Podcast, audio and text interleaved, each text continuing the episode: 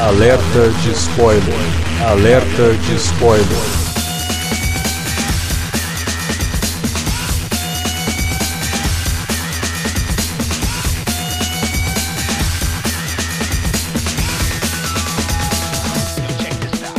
Olá, amigos! Eu sou Alexandre e esse é o alerta de spoiler de Han Solo, uma história Star Wars. Pois é, finalmente chegou a hora da gente falar desse filme que ninguém tava botando fé e, sei lá, eu acho que foi até uma grata surpresa, né? Para comentar o filme do Han Solo, tá aqui o Davi Garcia. Olha, eu, eu, eu era parte desse time aí, que não dava muito, tava, né, a expectativa bem baixa, mas achei uma aventura bem honesta, para ser bem sincero. Uma, não é nada marcante, memorável e tal, mas uma aventura bem honesta. Eu acho que todo mundo é parte desse time, ninguém tava botando fé nesse filme, talvez por isso, né, a gente tenha se surpreendido tão positivamente.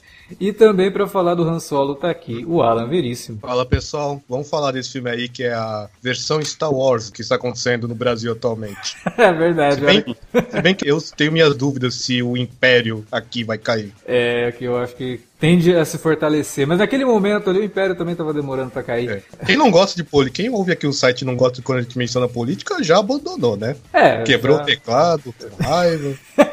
Sumiu é, já. Já, já é o, o pente fino já.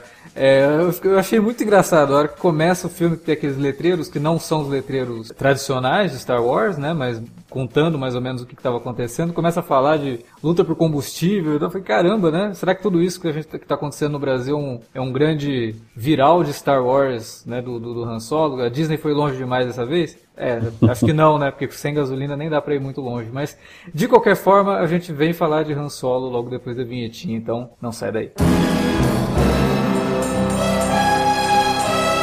Você curte os podcasts do Cine Alerta e quer ajudar a gente a manter esse conteúdo no ar? É muito fácil. www.padrim.com.br barra Cinealerta. Entre lá, dê uma olhada nos planos que temos à disposição e nos ajude. Como um dos nossos colaboradores, você ainda pode participar de hangouts, de sorteios mensais e de um grupo secreto no Facebook, onde você pode dar críticas, sugestões de pauta e muito mais. www padrim.com.br barra cinealerta. Entra lá, é rapidinho e você pode ajudar a manter o Cine Alerta no ar com esse conteúdo que você gosta. Fique agora com o podcast.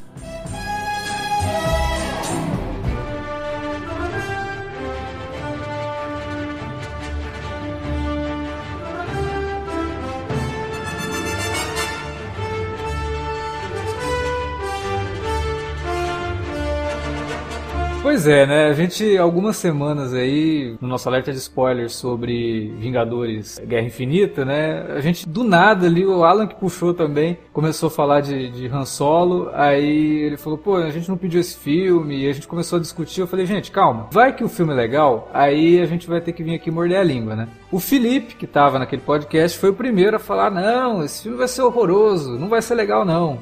Eu queria dizer que eu gostaria muito que o Felipe tivesse aqui só pra puxar a orelha dele, porque de todos aqui que estão gravando esse podcast, o Felipe foi o que mais gostou do Han Solo, uma história Star Wars. Inclusive tem, acho que tem, deve ter texto dele, se tiver vai ficar aí no post, vou colocar o link, e se ele fez vídeo, vou colocar o link também para vocês aí. E cara, foi uma grata surpresa, eu acho que dentro daquilo que a gente estava esperando do filme, depois de todos aqueles problemas que o filme passou, é, de, de, bastidores, troca de diretores e tudo mais. A gente realmente não estava esperando nada. A Disney não estava esperando nada, tanto que o, o, marketing do filme foi horroroso. Um filme de Star Wars, né? Foi uma coisa absurdamente diminuída, né? Parecia até que era um filme indie que estava sendo divulgado, porque poucos trailers, demorou para sair trailer e tal. Então eu tava assim, cara, qualquer coisa legal que o filme trouxer, eu acho que vai ser um lucro tremendo pro tão pouco que a gente tá esperando desse filme. E eu acho que ele trouxe muitas coisas legais, embora as coisas legais também existam algumas ressalvas, mas são coisas legais. Ele é um filme bem divertido, é, como o Davi falou na abertura, é uma aventura e é uma aventura descompromissada no espírito Star Wars lá do, dos anos 70, sabe? Ele traz muito isso, ele carrega muito das inspirações de Star Wars, né? Ele até se coloca como um western na moda antiga, tem até cena de assalto a trem e tudo mais.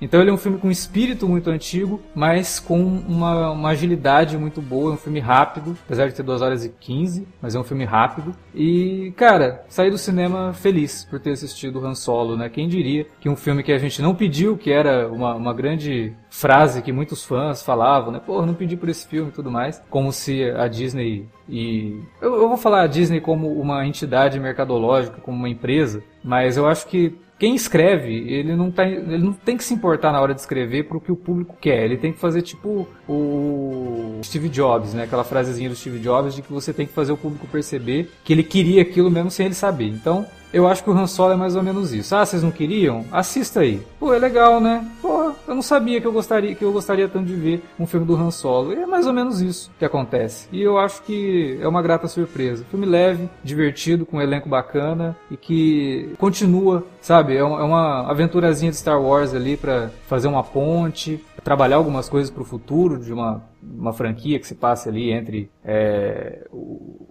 o episódio 3 e o episódio 4, trazer essas histórias pequenas. E é isso, né? Eu acho que funciona bem. Eu queria saber do Davi. Davi, e aí? Cara, então, é, estendendo um pouco aquilo que eu, que eu falei na abertura, eu vejo esse filme muito mais como uma aventura do que qualquer tentativa realmente mais séria de trazer um background. Ah, vamos explicar é, da onde o Han Solo veio, vamos explicar como que nasceu a amizade dele com Chewbacca, como que ele pegou a Millennium Falcon, como que ele fez lá o percurso de do 12 Parsecs lá. De onde vem o sobrenome dele, né? Que eu é, nem sabia não, que era essa... um mistério para início de conversa. Ah, aliás, isso daí cria um probleminha no, no, desenvolvimento do filme, depois a gente fala sobre isso. Mas, é, realmente, cara, essas perguntas são as perguntas que movem o filme, assim como movia lá no Rogue One, como que foi roubado os planos da Estrela da Morte. É isso. São Exato. As é, perguntas que a gente já sabe a resposta. A gente não sabe a resposta, né? A gente sabe Sim. o resultado. E aqui a gente tá vendo a resposta dessas perguntas. Né?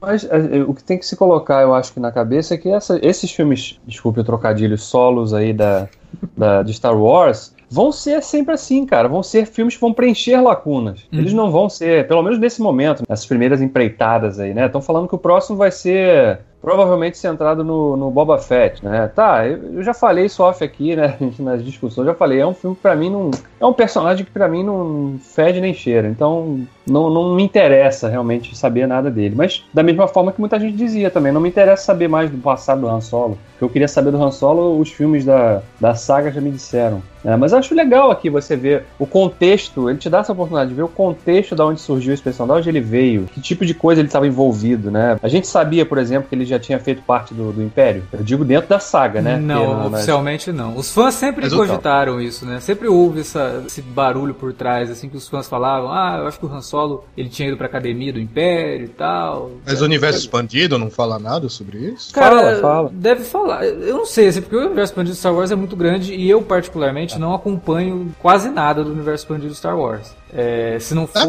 audiovisual, assim, eu nem me interesso muito, eu nem considero. Mesmo isso que é feito hoje, que é considerado canônico, que é publicado pela Marvel e também saiu os livros, eu, pessoalmente, eu não considero canônico. Porque para mim, é, por mais que fale, ah, faz parte do cânone, mas não entra nos filmes, entendeu? É, faz parte do cânone, mas nos filmes ninguém vai comentar. Né? Já a parte audiovisual, e aí entram as séries, Clone Wars, Rebels, a gente percebe que existe sim é, algo sendo feito nas séries que pode refletir nos filmes. A gente viu isso em Rogue One, a gente viu isso aqui em Solo, né? E que até criou um outro probleminha, mais pra frente a gente fala. Mas tá aí. Então, pelo menos as séries animadas dá para levar como cânone, né? Mas quadrinho. Vamos deixar, livro... vamos deixar uma outra discussão para mais tarde, porque uma coisa me incomodou também que tem um, rola um negócio nesse filme que, nossa, quem só viu os filmes, não viu a série animada vai ficar boiando. É, isso aí vai ser outra, outra discussão acalorada que a gente vai ter mais para frente. Aí você que tá ouvindo, não saia daí porque você vai curtir. Se você, principalmente se você não conhece o, o cânone é, construído nas animações, né? É, pois é. E aí, Alan, você? O que, que, você achou de Han Solo, uma história Star Wars? Ah, nossa, contra todas as minhas expectativas, eu gostei do filme. Eu achava, desde o início, eu achava que ia ser um desastre. Eu mesmo falei, quem é que pediu um filme, um filme solo do Han Solo? Desculpa aí a piada horrorosa também.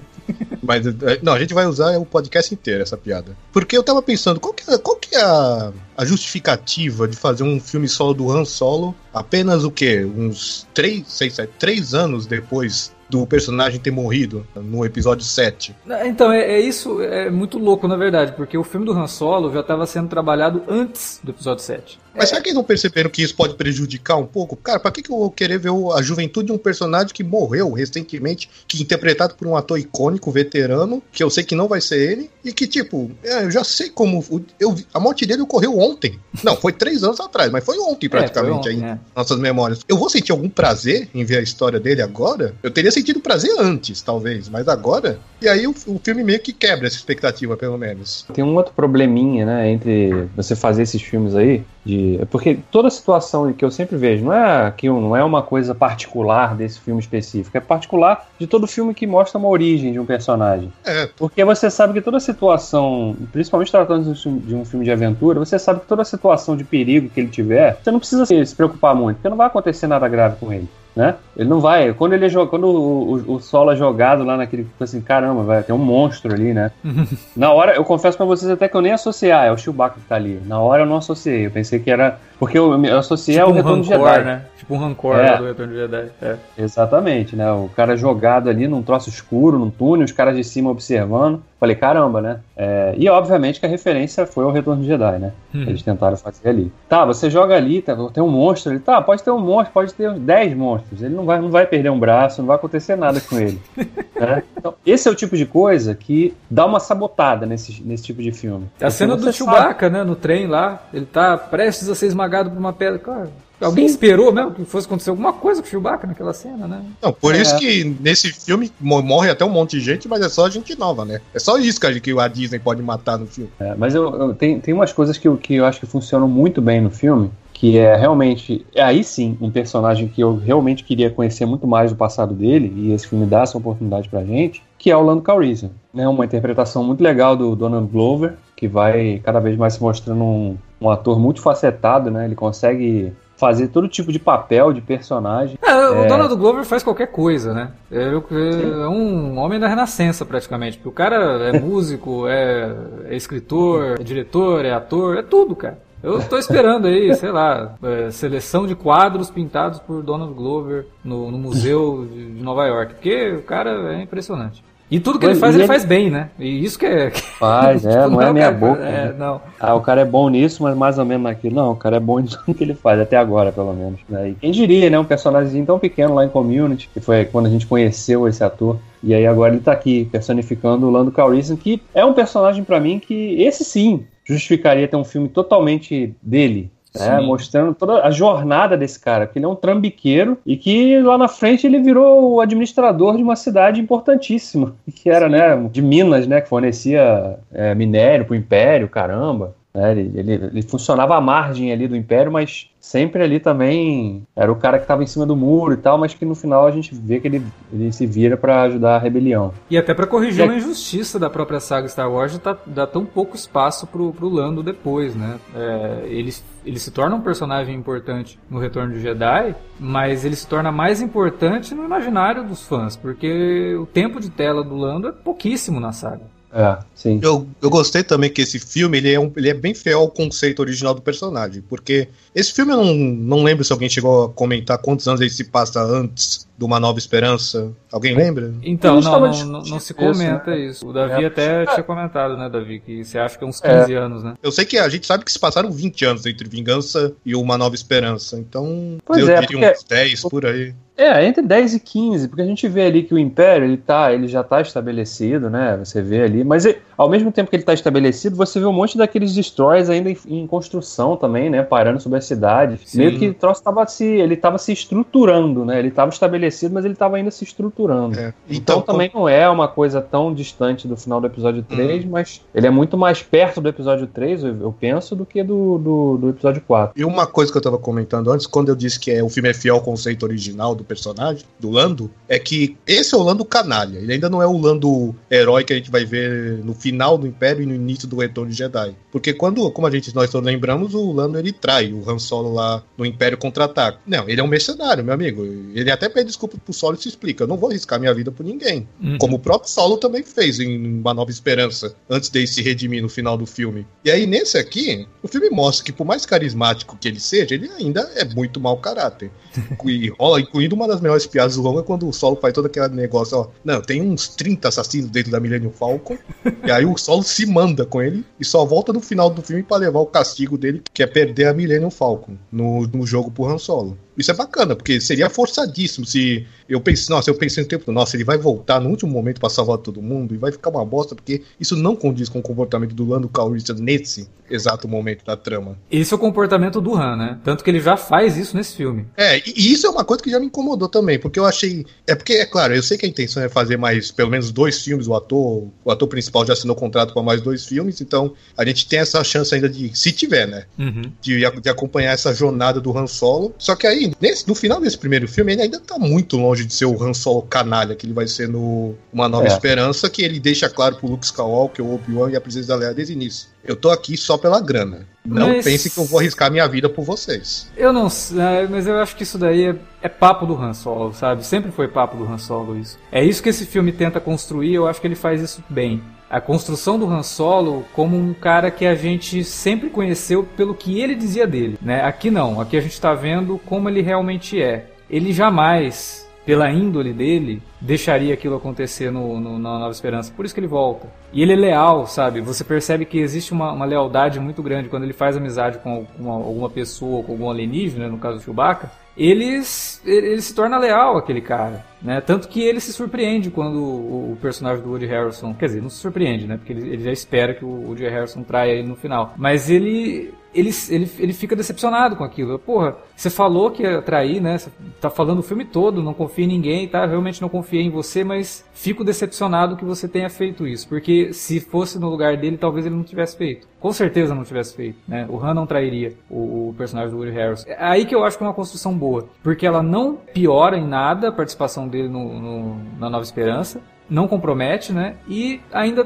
torna o personagem extremamente bom. Ele é um personagem bom. Ele não é o, o pilantra É que ele diz que ele é. Eu, quando saí da sessão do, do filme, eu até comentei isso, né? Ele, ele- é um filme que traz umas cores novas, mas ao mesmo tempo ele também confirma, ele não, ele não contradiz nada do que a gente viu do Han veterano. né? Ele Exatamente. traz essa. Ele, ele traz uma luz nova sobre, sobre o contexto desse cara. Né? De onde ele veio, por que, que ele se importa tanto com a Kira? né? Não era só porque ele tinha um, romance, um interesse romântico com ela. Né? Porque ele sentia realmente que ele, ele abandonou, né? Ele, ele, ele, ele foi obrigado ali naquele momento, né? No início do filme, no primeiro Não, arco, ela, né? ela fala pra ele, eu não culpo você por ter feito isso, né? É uma situação mas- de vida ou morte e tal. Mas você percebe que ele ainda carrega aquilo, né? Os três anos se passam desde a separação deles ali, quando ele então se alista ao Império e tal, e vai, vai participar de alguns frontes de batalha ali, onde ele acaba conhecendo o personagem do Woody Harrelson. É, e você percebe que esse tempo todo ele não conseguiu esquecer aquilo. Tanto que quando ele se reencontra com ela, ele primeiro ele tem o choque da surpresa de ver que ela estava bem, né? Pelo menos ali, né? Fisicamente. Sim. Ou parecia estar bem, né? Porque é claro que ela fica, fica implícito isso, em nenhum momento do filme fica isso, né? O cara fala, ela é minha, né? O personagem do, do Paul Bettany lá, o Dryden Voss, que é o, o vilão desse filme, né? Que é um vilão até bem fraco, achei. Ele não fala em um momento que ela é minha, né? Mas fica implícito que sim. Ele, né? Ela trabalhava pra ele, mas não estava ali porque ela queria estar ali, né? Ela, ela tinha uma dívida com ele porque ele certamente acabou pegando. De repente ela tinha até algum. Eles tinham, tinha algum caso ali, mas contra a vontade dela também, né? Então você percebe o tempo todo que era uma, uma, uma culpa que ele carregava, né? De não ter feito mais, de não ter conseguido voltar. Porque, porra, são três anos, né? Hum. Você fala pra alguém assim, eu vou voltar. Aí três anos, depois três anos passaram, você não conseguiu voltar lá ainda. Né, para tentar fazer alguma coisa pra salvar aquela pessoa. Então é uma coisa que esse personagem carrega e, e isso é uma luz nova que ajuda a corroborar, inclusive, essas viradas que a gente vê dele, tanto nesse próprio filme quanto no que a gente já tinha visto do, da versão veterana dele que o Harrison Ford tinha já imprimido já lá nos filmes clássicos, né? É, não, e você vê que tudo que a gente sabe do Han é o que ele mesmo conta, que ele fala dos 12 parsecs, mas na verdade é 20. né? Que o É. cara fala lá, é 20 parsecs. Aí a hora que ele vai contar o negócio que ele chega, ó, fiz lá em 12 parsecs. Aí o Hulk, né, o tio vira pra ele, ele é, É, arredondando aí, né? arredondando Tudo pra, pra baixo e tal. Quer dizer, entendeu? Então tudo que a gente sabe é o que ele conta. Então quando ele fala, eu não sou uma boa pessoa, a Kira fala pra ele, você é uma boa pessoa. Né? Não adianta você falar que você não. Você é. Né? E esse, esse mundo que você tá entrando agora não é pra você. E, e, aí torna todas as decisões dele lá na frente, no, numa Nova Esperança, ainda mais heróicas, né? Mais altruístas do que qualquer outra coisa. Só que também o filme não deixa por, por barato a questão do Han tira primeiro, né? Porque no final ali com o Woody Harrison, ele não pensou duas vezes, né? O Han tira primeiro sim. Só, só, só, faltou o Harrison dizendo, aí ó, isso que eu ia te falar, atire sempre primeiro. eu achei que ele fosse falar isso, cara, eu achei que ele fosse falar isso.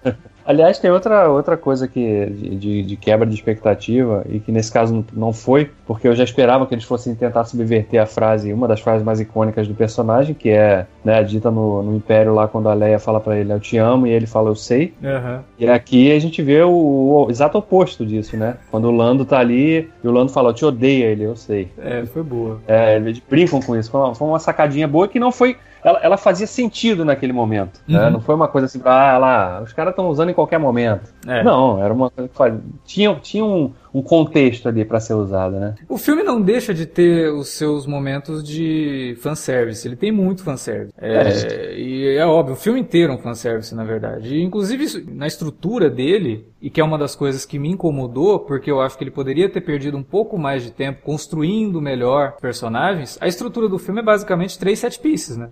É, é, e é só isso. O filme, na verdade, é um, um medley de, set, de três set pieces. E alguma coisinha que tem ali no meio. E essa uma coisinha que gruda essas set pieces é que eu acho que é um pouco fraca. Sabe? Não é uma cola super bonder, é uma cola tenaz, meio, meio é, velha. O, sabe? o McGuffin desse filme que move é, o, o filme, ele é um, um tanto quanto frágil, né? Porque você pensar, por exemplo, é, tudo bem, ele tinha ali, a missão era ir pegar esse, aquele combustível, né? Uhum. Aquela, né, aquele, aquele combustível ali que, que tinha muito valor e tal, né? E eles estavam muito interessados. Aí tinha aquela, aí tem aquela subtrama dos piratas que estão sempre atrapalhando também, mas que depois lá no final a gente acaba descobrindo que eles não eram exatamente piratas, né? Que é uma das boas coisas Era... do filme, né? Que é onde Sim. o filme entra com uma, com uma pegada mais crítica ali da, da situação do Império e tal. E que aí eu gostei. Falei, porra, isso é legal. É. Só que essa, essa, personagem que agora a gente tá simpatizando com os ideais dela foi responsável pela morte da Tandy Newton no filme, né? Sim. Aí sim. é complicado. E, e daquele e ninguém lembra disso também, né? Eu acho é é? estranho. É é? Eu acho estranho que ninguém lembra não, disso, né? Tipo, ninguém fala. No, no clímax, quando o personagem do D. Harrison reencontra essa, essa líder aí, ninguém, nem ele, nem o Han, ninguém lembra que eu não, mas você, você matou dois do nosso no início do filme. Sim. E fica e, assim mesmo. Mas é, é, há uma, uma possibilidade deles serem, eles fazerem parte daquele. Eu não sei se, se, se vocês chegaram a ver isso que um dos membros da, da, da, da, do time dela, da gangue dela, sei lá, chame como você quiser. Uhum. Ele, ele era aquele ator que já tinha feito, né? O, o Will aqui lá na, no Retorno de Jedi. Sim, é, sim. Ele é super Warwick, fã do... Warwick Davis. Warwick, é, Davis. Warwick Davis, né? E ele também já tinha feito um cara na, do time do Sol Guerreira, né? No, no Rogue One. Ele aparece lá como personagem também. Aí então, seria o mesmo pode... personagem, você fala? É, eu entendo que seja o mesmo personagem, o Weasel, né? O Weasel, o nome dele ser. aqui. Pode ser, até porque a natureza ali é muito parecida com a do Sol Guerreiro, porque realmente parecem ser guerrilheiros, né? É porque ela fala Exatamente. que é o começo da revolução. E, aí, que aí justificaria essa coisa deles não se portarem, né? ah, tu vou matar os outros, é efeito colateral, né? Que é mais, seria mais ou menos como o comportamento que o Sol Guerreiro tinha. Ele, ele abraça, pelo menos, né, no Rogue One, que é muito isso, né? E vai, esse jogo limpo de vocês ele não vai levar a nada. Então, tem que o sangue vai rolar mesmo, né? Ah, mas é meio esquisito que nem do lado do lado, né, do Woody Harrison e do, do Han Solo, ninguém, tipo, tá, legal, tô, coisa nova. Questiona, né? É, mas, ah. porra, você foi responsável por ter matado dois dos nossos e os dois mais simpáticos da, da equipe, inclusive, né? Que a, a Tandy Newton tava Não. excelente e aquele alienígena de seis braços, quatro braços, porra, sensacional aquele alienígena. Eu queria que ele ficasse pô, o filme todo, pô. Que desperdício, isso foi um erro do roteiro. Primeiro porque a Tandy Newton é uma ótima atriz, né? E aí, parece em 10 minutos já morre. Ela devia estar ocupada com Westworld aí. Falou assim, ó, tenho, tenho três dias para gravar aqui. Resolve isso aí. Que... Uma coisa que eu falei ali atrás, que eu falei, porra, isso daí é legal. Tipo, eu não, nunca me perguntei por, por que isso, mas que cria um probleminha depois, é o lance do Han Solo. Qual a origem do nome dele? Ah, é Solo ah, porque isso ele... aí. É, isso aí eu achei que foi, foi bem mal... Peraí, é, existia esse mistério no cânone? No não, não. Pra mim, Solo era o sobrenome dele. Tanto que os filhos dele ah. é Ben Solo, né? E nos quadrinhos lá, Jaina Solo. Era sobrenome. Hum. Aí beleza, não é sobrenome. Porque a hora que ele vai se alistar, qual é o teu sobrenome? Ah, não tem, é só Han. Ah, então você é sozinho? Sou, ah, hã? Solo. Oh, nossa. Nossa. Aí chega no meio do filme, eles tentam criar ali uma ligação pessoal do Han Solo com o modelo da Millennium Falcon. Aí ele vai falar, não, pô, eu conheço esse modelo, é um, é um modelo lá de, é, do meu planeta. E meu pai trabalhou, ele, ele era mecânico e construía essas naves. Opa, Hum. peraí, então você tem uma família? É. É, isso daí deve ter sido uma coisa que passou, passou batida na- nas muitas revisões que esse roteiro acabou tendo e, né, mudança de diretor, diretores. Nossa, mas, É. mas- não, mas, mas que metáfora mais besta também, né? Ah, solo, porque ele é sozinho. Nossa, É, quem, achou, cara- quem achou isso genial? Eu, eu achei besta, assim, tipo, ah, que coisa, né? Tá, o solo é solo porque é solo mesmo. A gente tem que lembrar que lá na frente, depois, com a, com a rebelião já estabelecida, né, lá no, no Império e tal, ele é, ele é tratado como general, né? Sim, Ele é, solo vira o General sobrenome Solo. É. Nossa, General não, Solo. Esse foi um momento do filme que eu achei muito George Lucas dos prelúdios, cara. Não, e, e lembrando que né, o roteiro desse filme é do Kasdan, né? Do, do Jonathan, do Lawrence Kasdan e do filho dele, o Jonathan. Isso. Né? Ou seja, são perso o, o personagem Han Solo foi criado, desenvolvido pelo Kasdan, né? Não, foi pelo Star Lucas. Wars. É, foi pelo Lucas, mas foi. O melhor trabalho com o Han Solo foi do, do, do Kazdan, né? Que é no segundo filme. É, no Império. E tanto que a ideia mesmo, na verdade, sempre surgiu dele, né? Ele sempre levantou essa bandeira pro George Lucas de, né, vamos fazer, né? Vamos fazer um filme dele e tal, não sei o quê. Aí, tanto que o Alex tinha citado antes que antes do anúncio da, da compra da, da Lucasfilm pela Disney, o George Lucas estava ali discutindo realmente com o Kazan a ideia de fazer um filme do, do, Não, já do tava, Solo. já tava escrevendo o roteiro. O Kasdan já tava escrevendo o roteiro. Aí, quando teve a compra, o JJ chamou o Kasdan pra escrever junto com ele o episódio 7. E aí ele parou o roteiro e deixou na mão do filho. Né, do, do, do Jonathan Kasdan, que deu continuidade depois, quando terminou lá o episódio 7, o Lawrence voltou e os, e os dois fecharam o roteiro. E eu acho que é aí que deve ter tido essas coisas de que uma coisa que é dita lá no começo, aí chega no meio do filme ela meio que se desfaz. Eu acho que são coisinhas bobas que faltou um polimento melhor ali. E falta também do roteiro alguma profundidade, como a gente falou ali atrás. Ele soa como uma sequência de, de várias cenas de ação muito bem elaboradas e muito bem feitas. Ron Howard tá de parabéns, né? Mas é. O filme não te dá muito mais do que isso. Porque ele não pode, sabe? Ele não pode se comprometer. Ele não pode colocar nada que entre em contradição com o que a gente conhece do personagem, né? Nada novo. E ele tem que trabalhar. Por isso que eu acho até que quando ele começa ali no planeta do Han Solo, que é Corrida, né? Talvez um filme legal do Han Solo que trabalhasse melhor os traços dele devesse se passar só em Corellia. Né? É, ele já dá esse salto para um Han Solo já entrando no mundo do crime, não sei o quê. E aí ele quer ser só uma aventura descompromissada, que é bacana, só que ele não pode, a partir daquele momento, ele não pode fazer muita coisa. Ele já faz demais colocando a personagem da Emilia Clarke, né? Porque onde que ela É. foi parar? Nesse, nesse período. Que é aí que eu acho que a continuação e que aí com aquela cena final ali, né, é, que a gente tem dela com o Darth Maul, que essa foi uma baita surpresa e que pode ou não causar alguns problemas na cabeça dos fãs, pelo menos dos fãs só dos filmes. É, a decisão de manter ela no filme, na continuidade do que pode ser um segundo ou terceiro filme, é justamente para explicar por que, que ela nunca foi citada ou onde ela está no momento ali do, do Uma Nova Esperança. Uma personagem que provavelmente vai morrer no próximo filme. Né? Talvez devesse ter É. morrido aqui. E é. então são coisas assim que o filme faz, mas ele não pode se comprometer. E aí por ele não poder se comprometer, ele não sai do básico, ele não sai de uma boa aventura. É só isso. Funciona, funciona como uma boa aventura, vai te divertir pra caramba. Quem vai no cinema ou quem vai deixar pra ver em casa, vai se divertir, vai ter uma, uma boa experiência. Mas se não tivesse também não faria diferença.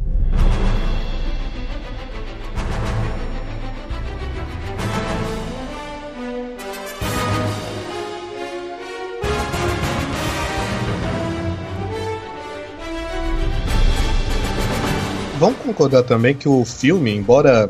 Bom, primeiro que ele não tem realmente um tom épico como os anteriores, mas isso é intencional, tudo bem.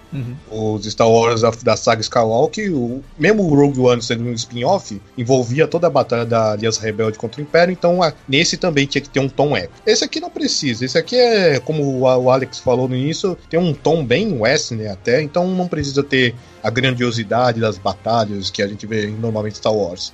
Só que eu acho, eu sinceramente achei que no quesito visual e design, por mais que o Ron Howard tenha mandado bem nas cenas de ação, especialmente a cena do trem, que pra mim é disparada a melhor do filme, que é a, que- o trem que se inclina. Que eu achei bacana, apesar das tentativas de fazer a gente acreditar que o Chewbacca vai morrer, quando a gente sabe que não vai. Mas no geral, eu achei o design e o visual do filme muito genérico. Cara, não tem nenhum novo planeta que é fascinante. Caramba, que é isso? Como a gente teve em todos os anteriores, até mesmo nos prelúdios, né? Uhum. Que era uma das poucas coisas boas daqueles filmes. É, eram as E, locações, né? isso, é. isso é, é muito. Aí, eu, eu isso acho- eu acho muito coisa do Ron Howard, porque vamos concordar, o Ron Howard ele não é exatamente um, um dos grandes diretores da história de Hollywood. Ele não Ele é não criativo. uma ele- marca- não, ele, ele dirige Ele não bem. tem uma marca visual muito bom. Não, ele dirige bem, mas visualmente É, ele não. ele não é criativo. Ele, não é. Ele é uma versão melhorada do Chris Columbus. Eu acho isso. Porque o Chris Columbus, eu, eu tô usando aqui o exemplo dele, porque, É. como a gente falou, ele dirigiu os dois primeiros Harry Potters. Uhum. São bons filmes, mas ele- visualmente ele não tem criatividade alguma. Ele Sim. faz lá só que estão mandando nele e pronto. Eu tive essa impressão com o o Ron Howard nesse filme aqui. Eu discordo Ele de tá uma bom.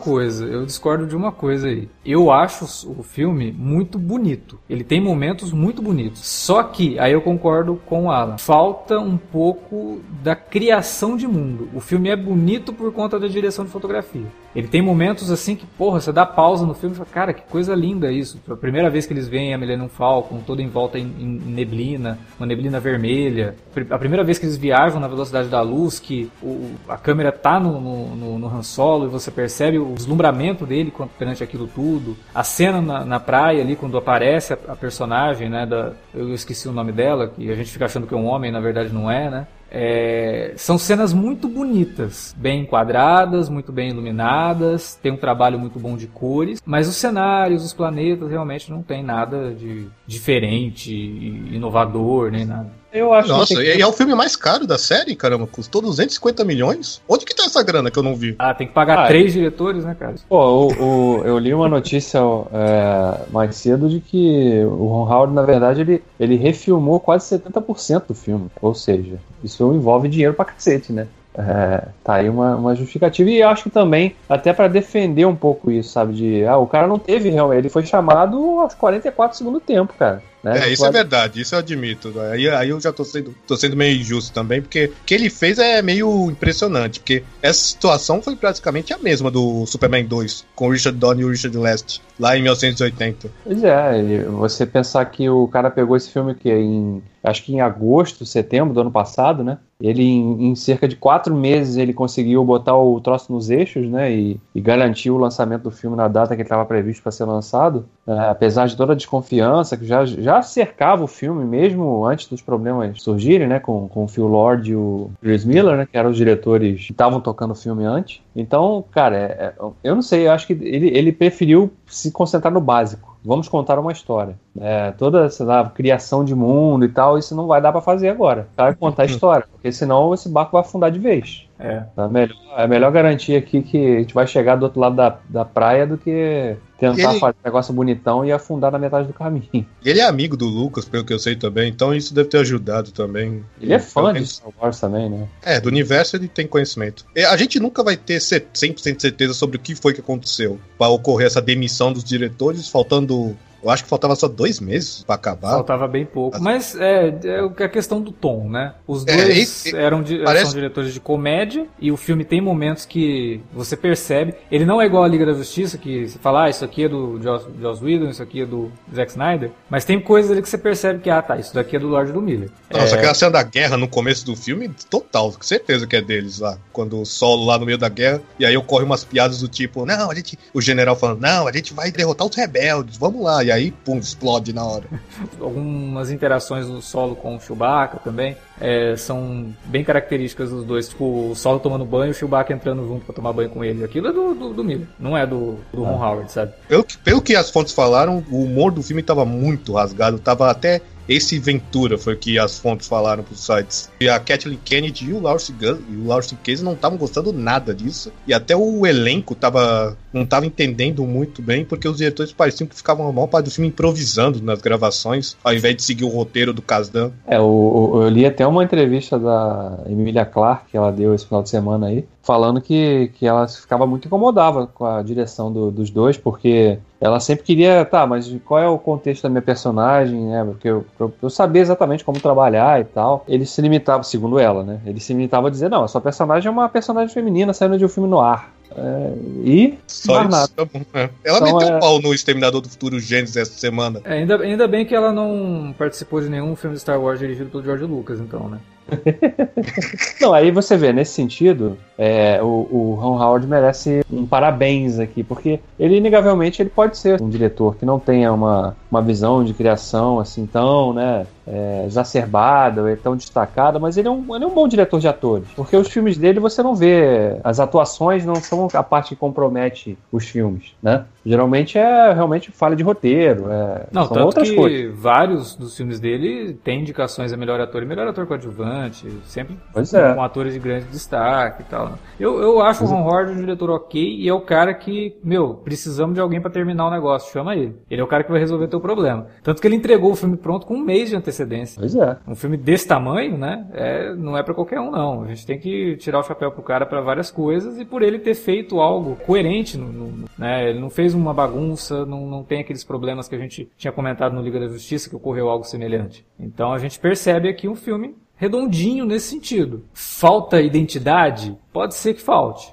Pra dizer, olha, nossa, esse filme é algo assim que você só vê nesse filme. Não, não é. Ele é até genérico em algumas coisas. Mas ele entrega aquilo que pelo menos deu pra fazer com o que estava sendo com o que ele tinha em mãos. Eu tenho uma curiosidade mórbida de ver o que seria o filme do, do, do Lord do Miller, porque eu gosto muito deles. Eu gosto muito do Anjo da Lei, tanto do primeiro quanto do segundo, principalmente do segundo. Gosto muito do filme Lego. Juro que quando eles foram anunciados para fazer o filme do Han Solo, foi o que me deixou interessado no filme. Falei, porra, pelo menos estão dando pra dois caras que têm um- uma identidade, sabe? Que vão trazer algo diferente pra franquia. Aí quando eles foram demitidos, eu falei, ah, então tá muito claro que eles não querem isso. Eles querem que mantenha mesmo o, o, Isso é engraçado. o normal. né? E esse tipo de coisa é engraçado. Até, sei lá, cara, os caras são contratados, mas quem contrata não, não, não sabe qual é o background dos caras. Pois Eu acho é. engraçado Então, cara, isso, né? Porque ah, então- ah, o filme tá ficando muito engraçado. Qual- Vocês já por acaso viram alguma coisa do trabalho dos caras? É como contratar o, sei lá, o Tiririca e querer que ele esperasse que ele cantasse uma ópera. É, Você Então, contrata, o- alguma o- coisa? contrata o Tarantino pra fazer um filme infantil, né? Isso pode acontecer de novo. Por exemplo, esse ano anunciaram que contrataram os showrunners de Game of Thrones pra fazer um- uma nova série de filmes de Star Wars quando eles terminarem a última temporada da série. A, a Kathleen Kennedy já assistiu Game of Thrones? Pra saber que o tom não é muito o tom de Star Wars? Ah, não sei, mas aí eu, eu acho que já, já é diferente, porque eu acho que eles conseguem fazer algo épico. Então a ideia é essa, ó, os caras Isso. trabalham com uma coisa épica. Não, é, Não, não, mas a violência Ah. vai, vai ter que Ah, ser, né? mas. Não, tá claro. claro que tá claro que o que eles vão fazer vai ser centrado na República Velha, né? Isso aí é questão de tempo de confirmarem isso, mas vai ser isso. Tenho dúvida nenhuma que essa franquia nova, que essa nova saga que eles vão explorar vai ser nesse, nesse período aí da história do universo Star Wars. Eu torço muito Que é uma pra coisa que isso. todo mundo. É. É, é uma coisa que todo mundo pede há muito tempo, né? É, eu acho que deveria ser uma série, né? A série que o Fravô vai tocar vai acabar focando entre acontecimentos do episódio 6 e 7, né? Vai acabar pegando esse, esse intervalo aí. Mas acho que vai caber aos, aos produtores de Game of Thrones tocar realmente uma coisa que é esperada há muito tempo pelos fãs, que é a República Velha.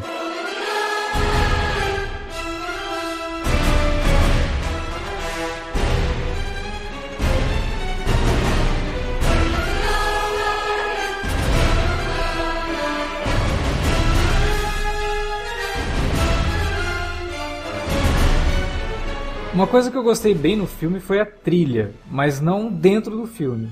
As músicas são muito boas, as melodias do John Powell e como ele inclui o tema do John Williams, e o John Williams compõe o tema do Han Solo pro filme, acho muito legal, as músicas são muito boas. Mas puta merda, que trilha invasiva, né? Porque o filme todo a trilha tá tocando e não para. É, É. Ah, mas o, tipo- o John Williams é sempre assim. Mas não é o John Williams, né? É o John Powell.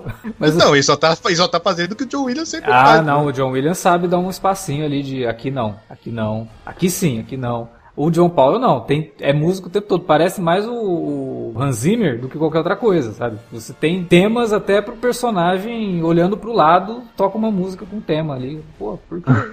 É, é, é bizarro. Mas a música é boa. É, é um bom CD de trilha sonora pra você escutar trabalhando, assim. Eu, eu gostei. Gostei porque muito ele- do tema aí que eles fazem, tema do coral pra. Nossa, ninguém aqui lembra o nome dessa personagem.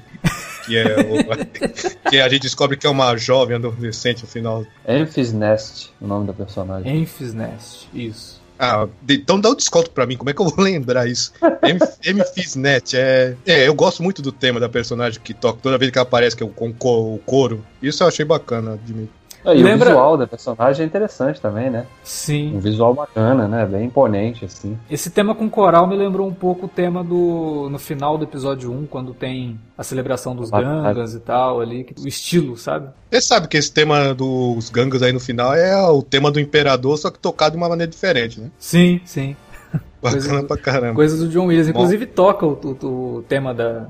A marcha imperial, né? Quando tá mostrando aquela propaganda do Império. Eu gostei muito dos personagens do de Harrison e da Emilia Clarke. Eu achei que seria, eu tava com medo que vão ser a mesma coisa genérica de sempre. O mentor lá, o mentor que ensina ele tudo o que ele tem que ser e o interesse amoroso, mas eu acho que não vou dizer que são perfeitos, que são nossa que maravilha, mas o roteiro tenta fazer com que os personagens escapem um pouco desse clichê. Eu acho, que eles, eu acho que eles são clichê. O que diferencia é que os atores são muito carismáticos, sabe? Até a Emilia Clarke, que a gente sabe que é uma atriz que não. Nossa, ela é fraquinha, já comentou isso em outros podcasts aqui, mas ela tem carisma, então ela manda bem. E o Woody Harrison é aquela coisa, né? O cara é um evento, ele aparece na, na tela e rouba tudo pra ele. Ele é praticamente o anti-mentor, né? Que é uma, uma coisa bem interessante que dá pra pegar pro personagem. Que ele, ele ensina pelo contra-exemplo, né? É, é tipo, acho que só falta ele falar, ó, tudo que eu fizer você faz o contrário, né? Porque aí você pode ter chance de se dar bem.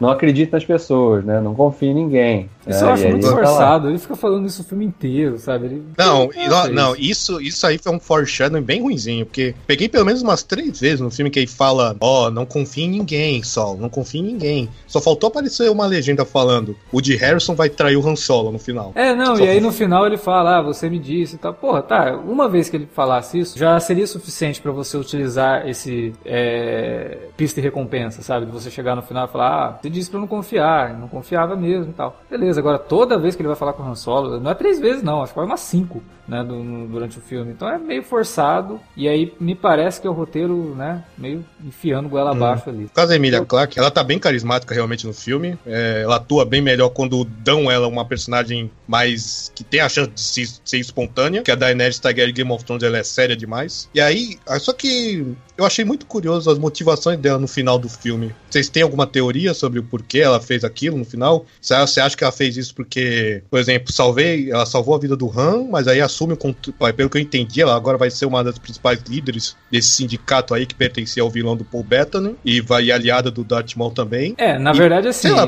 o sindicato não era do, do, do personagem do Paul Bettany. Ele mesmo Não. fala durante o filme que eu também respondo a alguém, né? Então ele, ele é só um general desse sindicato, né? Mas É, mas ela podia ter fugido com o Han e ao invés disso optou por ficar, é, salvar, poupar ele também, e mas con- continuar lá. Você acha que ela é na- ambiciosa ou ela tá fazendo Eu isso que proteger? na- Porque ela acha que não pode fugir também, pra sempre, essas coisas. Eu acho que na pegada dela eu, tem muito mais a ver. Eu, acho- eu vejo até a atitude dela como uma coisa mais altruísta, porque, embora o desejo da personagem fosse, sim, ficar com o Han, ela sabia que ia ser perseguida. Mas como os caras. E os caras sabiam quem ela era, mas eles não sabem quem é o Han. Então ela se distanciando dele dá uma chance dele ter uma, uma vida sem ser perseguido, né? sim, ela Porque ela- salva ele, né? Porque ela fala, como eu tinha comentado lá atrás, ela fala: é, você não é isso, você não é mal. Né? Então, não vem entrar nisso. E se ela fosse perseguida, ela teria que se envolver de novo com esse povo todo e o Han seria arrastado pra isso. Então, ela vai embora pra tentar dar uma chance pra ele. Tanto que ela fala pro Maul, né? Que quem matou o Dryden Voss morreu. Fala que Sim. foi o, o personagem do Woody Harrison, se não me engano, né? É.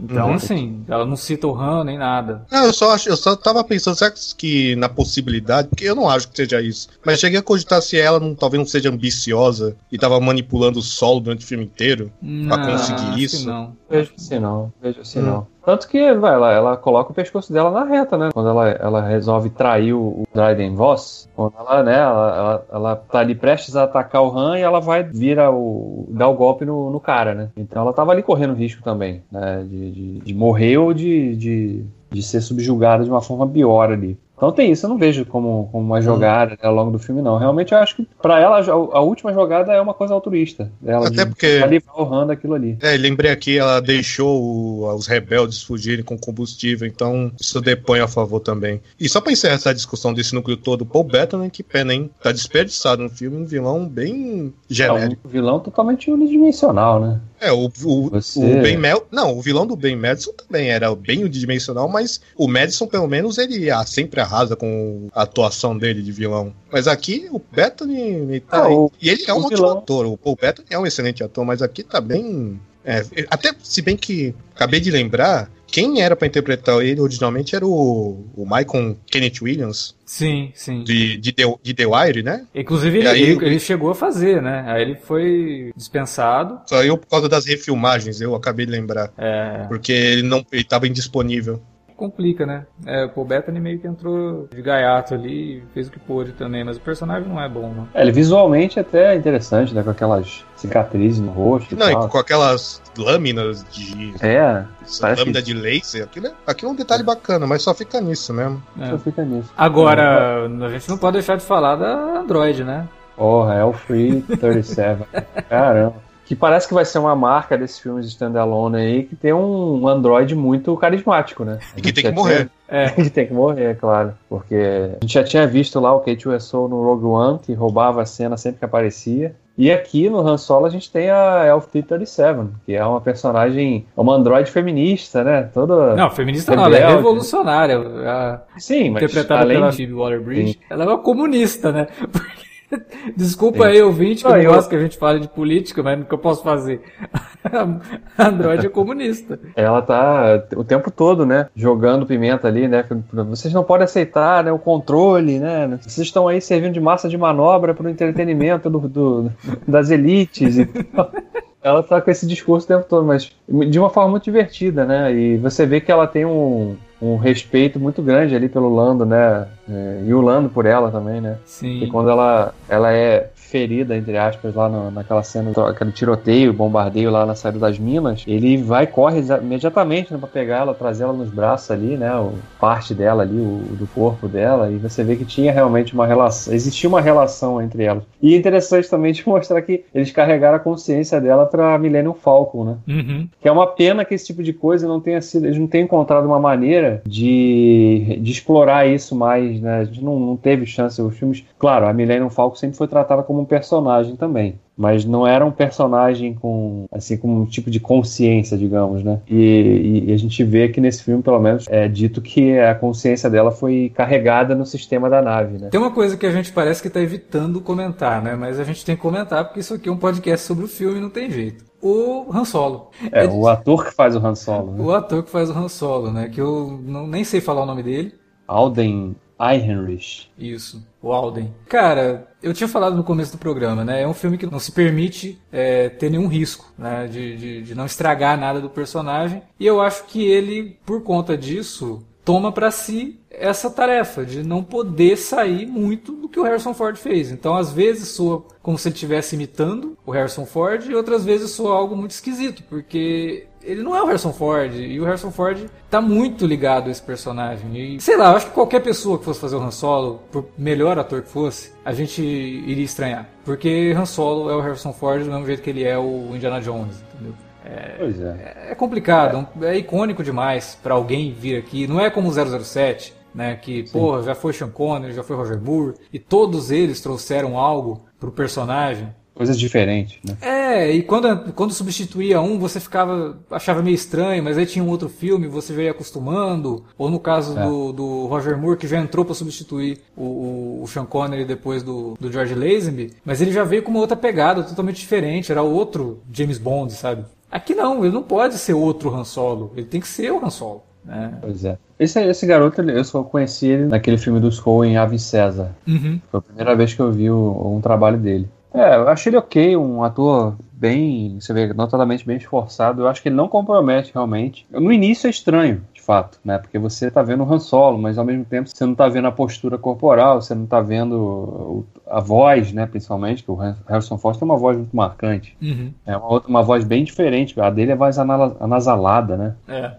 desse ator. Mas assim, ele acho que ele não compromete, cara. Ele, ele, ele, ele não deixa a bola cair, ele, ele faz o que ele pode. Eu acho que ele não, realmente não tenta inventar a roda e ao mesmo tempo não tenta também emular o Harrison Ford, que eu acho que era, ele não ia conseguir, não ia dar certo, ia ficar bem estranho. Mas sim, é, você olha o personagem e vê esse ator, você, pô, mas tem alguma coisa off aqui, né? Mas ao mesmo tempo, ele não é um cara que você fala assim, pô, mas ele fez um personagem absolutamente diferente daquele que a gente viu. Não, ele é um, né? Até porque é uma versão jovem que tá ali, ainda tava aprendendo a ser o contrabandista, né? O cara que, é, que a gente conhece dos filmes clássicos. né? Então, acho que é um trabalho ok, assim, né? que ele faz nesse filme, não, não, tenta realmente inventar roda de novo. Ele é carismático, ele tem um bom timing, né? É, quando ele tem que fazer piada, eu acho que ele, ele manda bem, sabe? Mas ainda fica um, uma coisa estranha.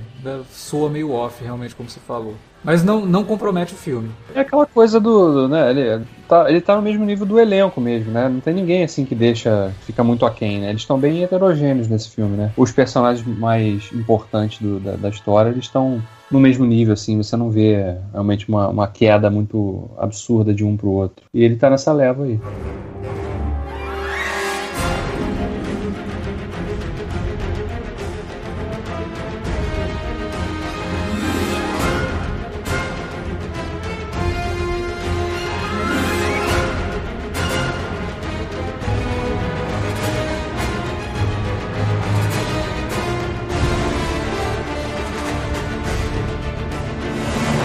É, e por último, eu acho que cabe a gente comentar sobre a aparição do Darth Maul, né? Que... Por favor, me expliquem isso, que eu não vi as animações. Eu, eu lembro de ter lido uns meses, anos, eu acho, que o personagem tinha sobrevivido em Clone Wars ou, Clone Wars. ou Rebels? É, tem, Clone Wars. tem todo um arco, inclusive quem tá ouvindo isso não conhece Clone Wars, fica a dica, né? Tá na Netflix, dá para assistir todo o arco do Darth Maul, é, dura durante toda, todas as O temporadas da Darth série. Maul. É. Que, que, que acontece? Ele é reanimado é, em Datomir e por conta disso, e porque ele foi cortado ao meio, né, no, no episódio 1, ele ganha aquelas pernas mecânicas. Né? A primeira vez que ele aparece, ele aparece na verdade com pernas meio de aranha e tal. E ele tá meio maluco, aí ele vai pra Dat- Datomir, eles meio que trazem de volta o Darth Maul à sanidade, né? Porque ele tava bem, bem doi- doidão. Tem todo o lance dele se unir com o irmão dele, que é o Savage Opress, que também é um Force Sensitive, né? E, e aí os dois se unem e o Darth Maul em Clone Wars, ele tem o objetivo de se vingar do Obi-Wan. Só que ele nunca se encontra com o Obi-Wan lá em, em Clone Wars, se não me engano. Eu acho que ele não se encontra com o Obi-Wan. Ele só vai se encontrar com o Obi-Wan em Rebels, né? E em Rebels, quando ele se encontra com o Obi-Wan, os dois lutam. Uma luta super rápida, bem ao estilo Tatooine, samurai. né? É, em Tatooine. Tatooine. É, Com, com, com o Ben já bem velho, Com o já bem próximo ali dos, dos eventos de Nova Esperança. Isso. E o Ben mata o Darth Maul. Aí acabou a jornada do Darth Maul. Como esse filme se passa, a gente está imaginando que vai 10 anos antes do Uma Nova Esperança, o que colocaria ele uns 8 anos antes do Rebels, a gente imagina que agora vai ser contada ou vão incluir o Darth Maul nesse universo cinematográfico, no cânone cinematográfico de Star Wars, de alguma forma. A gente, em off, até com o Felipe e tal, a gente chegou a discutir, depois que a gente assistiu ao filme, é, como que seria incorporado. Aí a gente, na hora, falou, pô, todo mundo tá falando que vai ter um filme do Obi-Wan Kenobi. Será que eles vão resistir à tentação? Porque ele não pode aparecer no filme do Obi-Wan Kenobi. Senão você utiliza Rebels. Porque lá em Ele Rebels... pode, só que eles vão ter que se limitar a simplesmente repetir o que a gente já viu na animação. É, é a única forma, porque você não pode fazer algo além disso, né? Não, e esses filmes também não podem exigir do público médio geral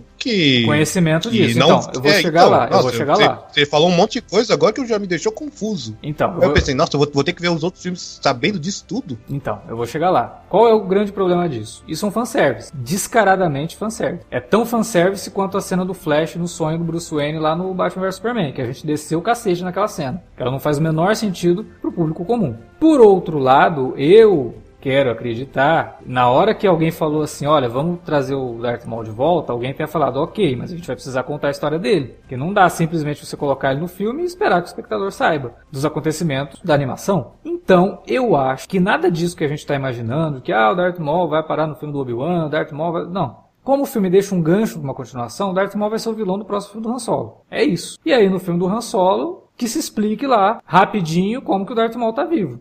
O que vai ser ruim, porque se o filme não envolve Jedi nem nada, quem conhece o Darth Maul pra chegar nele e falar, nossa, mas você não morreu lá, que o Obi-Wan te matou? E pra ele contar essa história? Vão ter que criar um- uma, uma, uma situação, É, de algum por isso momento do eu- filme vai ter que contar isso. É por isso que eu acho que o próximo filme não vai ser uma sequência só do Han Solo, vai ser também um filme sobre o Boba Fett. Eu acho que eles vão fazer um filme só. E aí o Boba Fett vai estar trabalhando com com o Darth Maul. Né? E aí, tendo em vista a conversa, né, o, Darth, o Boba Fett é um personagem que é um clone né, surgido já da época do, das Guerras Clônicas. Né? E eles podem ter um, algum tipo de conversa que expliquem esse background dos dois personagens ali rapidamente. Né? Para justificar isso, e o Darth Maul contrataria o Boba Fett como uma. Ele não é um caçador de recompensa? Você tem que achar o paradeiro desse Obi-Wan para mim, entendeu? E aí a gente vai ver um, um dos esforços do filme vai ser isso mostrar isso e ao mesmo tempo mostrar a expansão até onde vai os braços dessa máfia aí, que é um grupo mafioso, né? Sim, sim. Porque eles não têm ligação com o Império, eles estão agindo à margem do Império.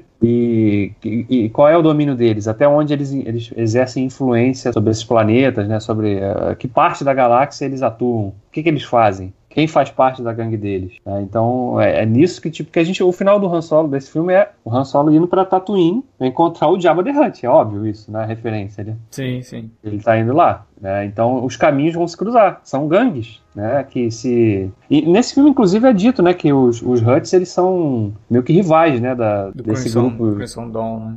Pois é, então, cara, eu acho que vai por aí, cara, vai, vai por aí. E aí o filme pode até combinar no final com um reembate do no Obi-Wan, sei lá. É, Porque, assim, repetir o que a gente já viu na animação, porque a animação é cânone, né? É importante ressaltar isso. Tanto Clone Wars como Rebels são cânones, né? Eles fazem parte, sim, oficialmente, da, da de toda a história Star Wars. Né? Então você simplesmente, você não pode fazer um retcon, então não pode mostrar o Darth Maul reencontrando o Obi-Wan antes daquele embate no que a gente já viu no, no, décimo episódio da quarta temporada de Rebels, porque era, é o único momento em que eles se reencontram depois daquele embate que eles têm no Ameaça Fantasma. Né? Então é um trabalho árduo, mas eu acho ao mesmo tempo que eles não vão resistir a essa, essa tentação também de explorar o background do, do Obi-Wan esse tempo todo, o que, que, ele fez quando ele se exilou. É. Então eu acho que vai ser, uma, vai ser meio que uma mescla isso aí, o filme do Han Solo com o Boba Fett e talvez, quem sabe, eles ou explorem até o Obi-Wan ou já, já, já, joguem também alguma coisa para aí sim fazer um filme solo só dele que culminaria com então com o fim do Darth Maul no embate dele com, com Obi-Wan. Essa questão toda no segundo filme do Han Solo poderia gerar uma situação para o Darth Maul contar a história dele por conta da Crimson Dawn, porque começa a se contar um pouco da onde veio isso nesse filme, né?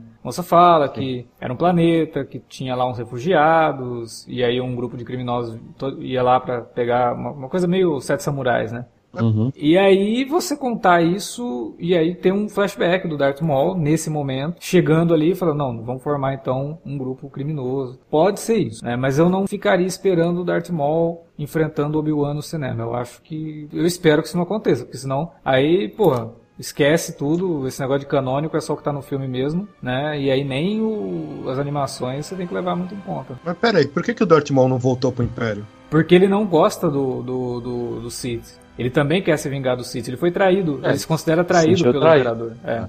Nossa, é, mas, mas, em, não, em entendo, mas pra explicar isso tudo no filme de uma maneira que não seja positiva. É difícil. É. Bem difícil. É, é isso tem que lembrar que isso foi trabalhado ao longo de, de, de temporadas de Clone Wars. Tem um arco todo dedicado a isso. E pelo menos duas temporadas de Rebels, que também não era Nossa. todo episódio, claro, tipo, mas. Teoricamente, é. teoricamente, é como se a Daisy de, de Agents of Shield aparecesse no Guerra Infinita Parte 2, uhum. sem, sem dar nenhuma explicação sobre o background dela. E aí a galera que visse as, que não vê a série de TV, só os filmes, já era, se ferraram. Teoricamente, para mim é a mesma, tá sendo a mesma situação. A gente tem que pensar, tem que considerar o seguinte também, cara. A gente tá aqui fazendo, né, exercício aqui de futurologia, né, pensando, imaginando para onde pode caminhar isso, porque inegavelmente o filme deixa pontas soltas, ele prepara ou deixa portas abertas para que tenha uma, uma continuidade. Mas o filme tá indo bem mal na bilheteria, cara. A bilheteria de estreia deles lá, eles tinham a expectativa de bater 130, 140, porque tem que lembrar, nos Estados Unidos o final de semana de estreia para esse filme é, ele é prolongado, né? Porque segunda-feira é feriado, segunda-feira é dia 28. Conseguiu nem feriado. 100, né? Não chegou nem a 100 ainda, né? Nesse, no dia que a gente está gravando o podcast aqui, ele não chegou a 100. Então, considerando que o filme gastou 250, a bilheteria internacional não chegou a 70, hum. ou seja, ele não se pagou no final de semana de estreia, que é o que geralmente acontece com esses filmes grandes, né? Ou seja, abre aí já o sinal amarelo pro, pra Disney, né? Opa, a gente pode estar fazendo algo errado aqui. Com É, essa, com essa tempo- saturação de produtos Star Wars. Ao mesmo tempo, eu acho também que esse é um tipo de filme que a gente falou isso na abertura do, do podcast, né? Um filme que todo mundo estava desconfiado, muita gente ainda está desconfiada. Eu acho que é um filme que pode, de repente, se recuperar aí com boca a boca mesmo. Porque acho que foi um filme diferente do- de todos os outros Star Wars, né? Pô, eu falei, no dia que eu fui ver, tinha 10, 12 pessoas na sala, cara. Eu vi Sério. hoje o filme. Tem. Hoje, hoje eu quero dizer domingo, dia 27 de maio, quando ele tá gravando. Eu vi num shopping, cinema de shopping bem grande, sessão das três e meia. Uma sala para o quê? Umas 100 pessoas? Se tivesse umas 20 já foi muito. Eu Pois fiquei é, chocado. Não, é claro mas que realmente aqui no Brasil a situação não ajudou. também. Então, eu quero falar agora. A gente não pode levar muito em conta, porque, cara, é, eu fui assistir ontem. A cidade, não é só o shopping, a cidade tava quase deserta. Sim. O pessoal não tá saindo de casa. Não, mas Então- isso é Brasil só, né? A gente tá falando de um Sim. filme que no É, mundo então, não por está fazendo bilheteria, É, né? por isso que eu tô dizendo, aqui é complicado a gente analisar pela nossa realidade, porque a nossa realidade tá zoada. Mas É. realmente é um filme que foi mal vendido. Então, quando eu vi projeções de que o filme poderia fazer 170 milhões, eu falei, cara, a Disney tá maluca. Né? Há Alguns meses tinha saído conversas internas da Disney de que eles estavam já preparados para o fracasso. Então, eu acho que isso daí já é esperado. E se caso, ah, não, ó, não vai rolar fazer Han Solo 2, eles vão dar um jeito de fechar isso aí. Não, é fácil, tranquilos. como o Davi falou, Exatamente. vai ter filme do Boba Fett, coloca, coloca, não no primeiro filme Boba Fett, mas coloca uma continuação, o Han Solo, porque ficou estabelecido que o Han e o Boba devem ter se encontrado em Eu várias acho, ocasiões que, antes eu, eu acho que o. Han Solo pode ser uma boa experiência pra Disney não fazer continuações desses filmes com um subtítulo Uma História Star Wars. Sabe? Isso tem que ser um filme só, como foi o Rogue One. Han Solo, uma nova história Star Wars? Resta a Disney ver o controle de danos dela aí pra. O que, que ela vai fazer agora com, com, com essa mini franquia que ela começou. Porque o grande É. problema do filme pra mim é justamente esse. É, deveria ser um filme isolado. E aí chega no final, e ao invés de ele preencher uma lacuna, ele cria outra. Aí você fala, porra, mas aí? Né? É. Então É, complica aí um pouco foi- isso. Não tem nenhum filme É. como o Rogue One, por exemplo, você termina o filme, você quer assistir o episódio 4. Esse aqui não, você termina o filme e agora? Pra onde vamos?